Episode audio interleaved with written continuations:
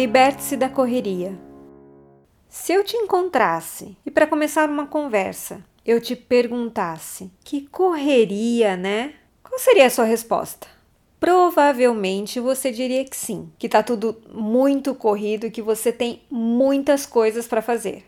Quando se faz esse tipo de pergunta, quase 100% das pessoas respondem que realmente está tudo muito corrido. Mas olha só, e se a pessoa respondesse o contrário? Não, tá tudo bem, tudo tranquilo, que é o que eu faço muitas vezes. O que você pensaria dessa pessoa? Que pensamentos viriam na sua cabeça? Bom, eu vou arriscar imaginar as suas respostas. Ah, essa pessoa não faz nada da vida, não trabalha, é uma folgada. Nossa, tá fácil a vida para ela, né? Provavelmente seriam pensamentos ligados a uma pessoa que não é batalhadora, que não está se esforçando, ou seja, que não faz nada da vida. O que eu tenho visto é que estar sempre correndo é igual a ser comprometido. E aí na vibe de que a correria é super valorizada, a nossa lista do que a gente tem para fazer vai ficando cada dia mais gigante. Mas será que não deveríamos estar fazendo exatamente o oposto? Ao invés de viver na correria, buscar a serenidade, trabalhar menos, aprender mais e pensar a longo prazo? Talvez o foco hoje deveria estar na aprendizagem e no descanso. Bem, vamos continuar com a reflexão. Vou te fazer outras perguntas para pensarmos juntos. Será que estar sempre na correria significa ser uma pessoa produtiva? Será que estar ocupado fazendo um monte de coisas significa eficiência? Será mesmo que essa loucura toda faz sentido? Quando você chega ao final do dia, você tem a sensação de que realmente está vivendo plenamente, fazendo tantas coisas assim? Eu acho até que você já sabe a resposta. Se a gente pensar nos dias de hoje, a lista do que se tem para fazer é gigante. E além do mais, há uma infinidade de alertas que acabam tirando o nosso foco e-mails, WhatsApp, redes sociais, enfim. A quantidade de interrupções de alertas é impressionante. E, claro, cada interrupção acaba tirando o nosso foco. Mas esse é assunto para um outro podcast.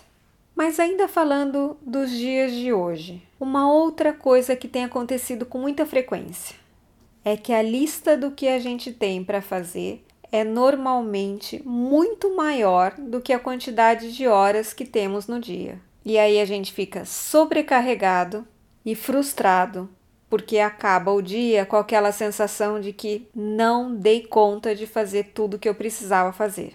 E aí acaba que a gente trabalha muito mais que oito horas, sendo que muitas pesquisas apontam que o nosso desempenho declina quando a gente passa essa quantidade de horas.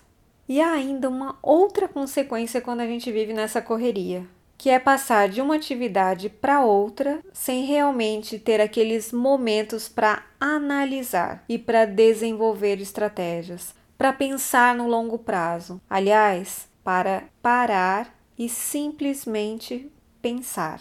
Eu não sei como é a sua rotina, mas o que eu tenho visto? As pessoas já acordam correndo, vão trabalhar, ficam um tempão no trânsito, que é a realidade onde eu moro em São Paulo, realizam uma série de atividades no trabalho e parecem que estão em um turbilhão, com muitas coisas acontecendo. E aí, quando encerram o expediente, saem do trabalho com uma lista gigante de pendências ainda por fazer e a inevitável frustração, aquela sensação de que não deu conta e, ao chegar em casa, a segunda ou a terceira jornada de cuidados da casa, manutenção, jantar, filhos, etc. E quando finalmente a lista de to-do acaba, até por uma falta de energia, chega o momento de distração. E aí vale tudo que for relacionado a prazer imediato: redes sociais, séries. E para compensar todo esse cansaço, aquela escapada que acaba virando regra das comidas que poderíamos classificar como não saudáveis, até que a exaustão toma conta e desmaiam de sono. O pior é que alguns ainda acordam de madrugada com insônia, ou até demoram para dormir, e como resultado, dormem bem menos do que seria necessário. Eu não sei se você se encaixa em alguma dessas situações que eu falei, mas o que eu tenho percebido é que toda essa correria não está trazendo a sensação de se viver plenamente. Aquele sentimento gostoso de dever cumprido, de ser eficiente no trabalho, mas também de curtir a vida. É assim com você? Que tal a gente fazer um teste? Vou fazer para você algumas perguntas e aí você responde mentalmente. Você fica facilmente sobrecarregado no trabalho? Você é uma pessoa que se sacrifica e faz muitas coisas? Assim que você levanta da cama, ou até mesmo antes de levantar, você já começa a pensar nos problemas e tudo o que tem para fazer? O que as pessoas da sua convivência diriam sobre a sua relação com o trabalho? E em relação à sua vida pessoal, você consegue viver de uma forma serena quando você chega em casa, você consegue relaxar e se desligar do trabalho e consegue até um tempinho para você? Quando você vai dormir, as preocupações e as coisas continuam na sua cabeça? Bem, fazendo essa reflexão, acho que já deu para você identificar se você faz parte do grupo de pessoas que vivem na correria o tempo todo, não é mesmo? E se esse é o caso, Continue comigo mais um pouquinho. Vamos continuar pensando juntos e, principalmente, ver como mudar essa situação. A ideia é você encontrar formas de modificar a sua rotina e finalmente sair dessa correria. E quem sabe ser uma pessoa serena e responder: sim, tá tudo tranquilo, com aquela sensação de se estar vivendo plenamente. E agora, como sair dessa correria? Bom, primeiro passo é fazer uma análise da sua rotina atual. Pegue uma folha bem grande e escreva como é a sua rotina atualmente. Descreva passo a passo do seu dia, o que você faz desde o momento que acorda até o final do dia. Caso você queira fazer uma análise bem detalhada, faça como se fosse um diário. Crie uma nota no seu celular ou pega um caderninho e vai anotando, hora a hora, como você gasta o seu tempo, o que você faz em cada momento do seu dia. Procure perceber. Você já acorda atrasado, em cima da hora? Faz algum tipo de exercício físico? Toma café da manhã? no trabalho, cede às interrupções ou cria momentos de atenção. Você chega ao final do dia com a sensação de quem cumpriu o que precisava ter feito? Como que você planeja as atividades? Você faz uma lista? O que você faz nas horas vagas? Como é o seu final de semana? Procure registrar tudo.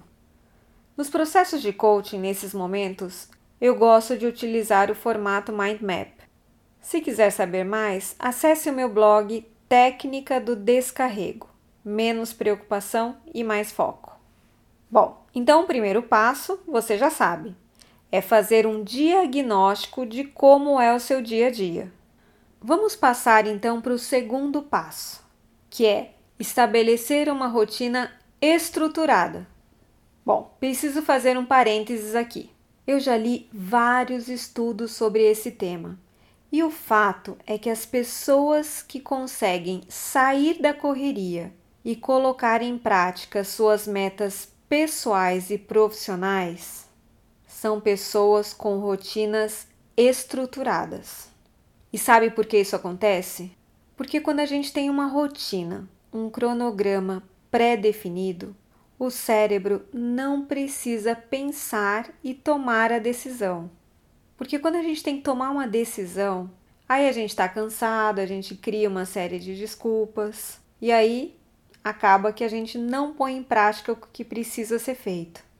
E essa é uma das grandes vantagens da rotina.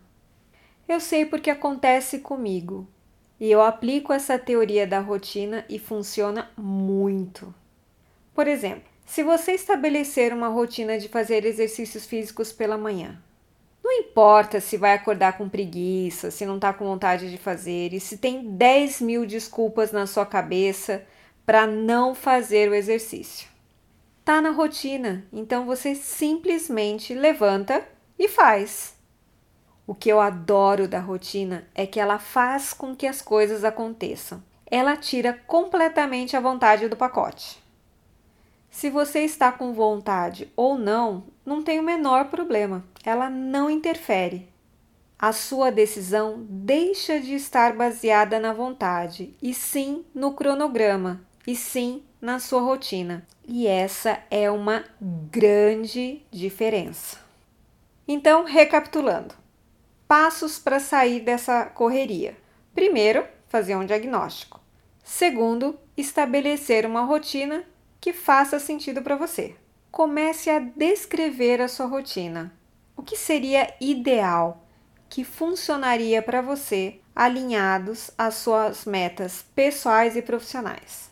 E aí, procure ver se você está encaixando nessa rotina o que eu chamo de pilares da energia. Se você realmente quer sair da correria, ser mais estratégico nas suas decisões, ter mais produtividade e viver uma vida plena, será muito mais fácil se estiver no melhor da sua energia. E aí são quatro pontos: exercícios físicos, alimentação saudável, dormir bem e mindfulness. Vamos começar por exercícios físicos.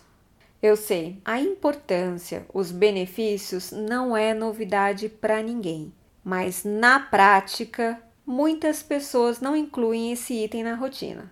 Então, veja lá, se você ainda não faz nenhum tipo de exercício físico, procure incluir esse item na sua rotina. Pilar 2: Alimentação saudável. Bem, para esse ponto existem várias linhas no campo da nutrição. Para mim, o que faz sentido é comer de uma forma saudável, mais ou menos a cada três horas, com lanches regulares entre as refeições comer pouco e saudável e manter o cérebro alimentado. Procure entender qual é a rotina de alimentação saudável que faz sentido para você. Pilar 3: Dormir bem. Pesquisas dizem que uma boa noite de sono equivalem de 7 a 9 horas. Eu preciso dormir de 8 a 9, sou bem dorminhoca. Para você saber o que funciona para você, veja como você acorda. Se você acorda tranquilo, descansado, ou se você acorda com desejo de dormir mais. Algumas dicas para você dormir mais cedo: ter rituais de um chazinho, uma música antes de dormir, deixar o ambiente mais escuro, uma luz do abajur. São rituais que acabam dando dicas para o seu cérebro que a hora de dormir está chegando. Nesses momentos, evite usar o celular ou o tablet. Se possível, leia um livro, Sei que nos dias de hoje poucas pessoas leem livros. Não sei exatamente qual é o seu gosto ou o seu hobby, mas o importante é ter uma rotina noturna que leve ao relaxamento. Séries, por exemplo, joguinhos, acabam acionando o cérebro. Ele acende ao invés de apagar. Então, fica aqui o desafio. Procure identificar o que apaga o seu cérebro. Começa a colocar ele no modo noturno para você realmente ter uma qualidade de sono melhor e até desligar o cérebro um pouquinho mais cedo para esticar as horas de sono. Bem, o quarto pilar da energia é mindfulness, que é o exercício de focar a atenção no momento presente. É uma técnica que ajuda você a silenciar os pensamentos. Na realidade, nem é uma técnica, é um estilo de vida. Eu tenho um blog que fala especificamente sobre mindfulness. Confira no site Como minimizar as preocupações. Bom, esses quatro elementos valem a pena inserir na sua rotina. Pense nisso. Depois de estruturar a sua rotina, eu te convido a avaliar novamente o resultado desse trabalho. Por quê? Eu percebo uma tendência de muitas pessoas serem extremamente otimistas em relação ao dia, a quantidade de coisas que são possíveis fazer. E na prática acabam colocando muito mais coisa do que é possível cumprir, o que leva à sensação de frustração, que no final das contas acaba minando energia. Então a gente precisa encontrar formas de acabar com a frustração a qualquer custo. Revisite a sua lista. Dá uma olhada se você não colocou coisas demais. Agora é a hora da tarefa principal tirar coisas da lista, se libertar dessa correria de uma vez por todas. Para sair da correria, não tem outra forma. O único jeito é tirar coisas da lista. É imprescindível entender que não dá para fazer tudo. Tem um TED Talk que eu gosto muito do Rory Vaden. Vale a pena ser assistido. É o How to Multiply Your Time de Rory Vaden. Nessa apresentação, ele dá três dicas para tirar coisas da lista: automatizar, delegar e eliminar. Vamos começar pelo mais simples: automatizar. Bom, automatizar é criar formas de fazer mais rápido e de forma mais simples e automática algo que você demora muito para fazer.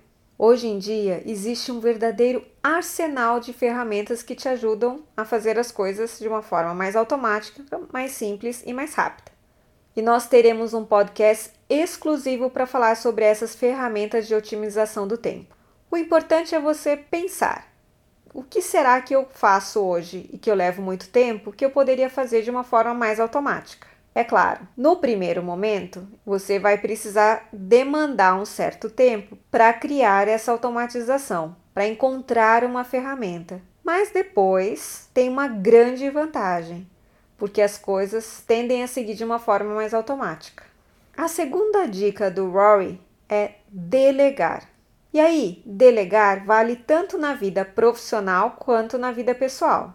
O que acontece é que nessa correria, a parte pensante do cérebro não está focada em pensar de forma estratégica. Você acaba vivendo no piloto automático. E quando a gente vive no piloto automático, a gente não pensa. E aí vale o mais do mesmo. E sabe quais são os pensamentos? Ah, se eu for pedir para alguém, vai demorar muito mais. Vou ter que explicar, gastar meu tempo e a pessoa vai acabar não conseguindo fazer e jamais faria do jeito que eu faria. E essas são armadilhas de pensamento muito comuns, tanto em homens como em mulheres. Sheryl Sandberg fala em seu livro Lean In, com o título em português Faça Acontecer, que a gente acaba funcionando como gatekeepers. E aí ela se refere especificamente às mulheres. Gatekeepers, que eu entendo que sejam controladores, ela usa essa expressão para falar sobre como as mulheres ficam controlando tudo o tempo inteiro. E ela até brinca e diz: se o marido quiser colocar a fralda na cabeça do bebê, deixa que ponha. Uma hora ele vai encontrar o lugar certo da fralda. Quer dizer, a gente acaba se sobrecarregando com uma série de premissas. Eu faço melhor e mais rápido, não quero perder tempo e pedir, eu não quero ter que ensinar. E tem uma premissa que é ainda mais perigosa. Sabe qual é? É aquela: eu tenho que dar conta de tudo. É como querer ser uma mulher maravilha ou um herói superpoderoso e não se importar com os sacrifícios das situações. Então, repense a sua rotina e veja o que é possível delegar, tanto na sua vida pessoal quanto profissional. O terceiro ponto que Rory Vaden fala é sobre eliminar. Essa, confesso, é bastante difícil, porque também tem os perigos similares das premissas do delegar. Aquele famoso eu tenho que. São as premissas movidas pelo piloto automático da correria. De novo, quando a gente está na correria, a gente não consegue pensar de forma estratégica. A gente não consegue parar e simplesmente pensar: não vou fazer porque não é importante e se eu não fizer, tudo bem. A gente não consegue ter esse raciocínio. Quer ver? Faça uma reflexão sobre a sua rotina de trabalho. Por exemplo, as reuniões desnecessárias, trabalhos, relatórios e até as conversas e-mails e uma série de questões que acabam fazendo com que a gente perca um tempo desnecessário. Olha, eu te garanto, se a sua premissa for que o seu tempo é extremamente valioso, eu tenho certeza que você será muito mais criterioso ou criteriosa nas decisões que você toma em relação ao tipo de atividade que você quer se envolver. Mas aí você pode me fazer uma pergunta. Mas Adriana, eu simplesmente numa questão profissional vou tirar da lista? Isso não terá consequências no meu trabalho? E esse é um ponto interessante. Quando a gente elimina algo, ou a gente elimina ou a gente delega, precisamos dar uma tratativa para esse ponto. Simplesmente voltar para a pessoa que costuma receber um relatório, por exemplo, e falar: olha, estou pensando em fazer de uma outra forma, ou fazer diferente, ou simplesmente o quanto isso é importante para você, porque eu não, tô não estou vendo validade nisso. Normalmente, essas são as ações 20 do conceito 80-20 que têm um baixo impacto. Mas a gente não pode simplesmente eliminar por eliminar. A ideia é fazer uma análise crítica e dar uma tratativa diferente, passar para outra pessoa fazer. E se realmente chegar-se à conclusão que o melhor a ser feito é eliminar, deixar claro para as pessoas envolvidas o porquê que está sendo eliminado. Então, não é simplesmente tirar a responsabilidade, é dar uma tratativa diferente. Então você já sabe, depois da rotina pronta, procure revisitá-la e entender o que é possível automatizar, delegar ou simplesmente descontinuar, ou seja, eliminar. Essas foram as minhas dicas para você sair da correria. O segredo é que no final das contas, não tem segredo. Você precisa analisar de forma crítica o seu dia, fazer um diagnóstico do que precisa ser mudado, estabelecer uma rotina estruturada e alinhada aos quatro pilares para ter o melhor da sua energia: exercícios físicos, alimentação, dormir bem e mindfulness. E por fim, revisitar essa rotina criada para saber se você não foi muito otimista descobrir formas de tirar itens da lista usando o funil do Rory Vaden, automatizar, delegar e eliminar. Lembre-se, a proposta é uma mudança no seu estilo de vida, de correria para serenidade. Deixar de lado o hábito do estou sempre ocupado para estar aprendendo e curtindo a vida, sendo muito mais eficiente com o seu tempo.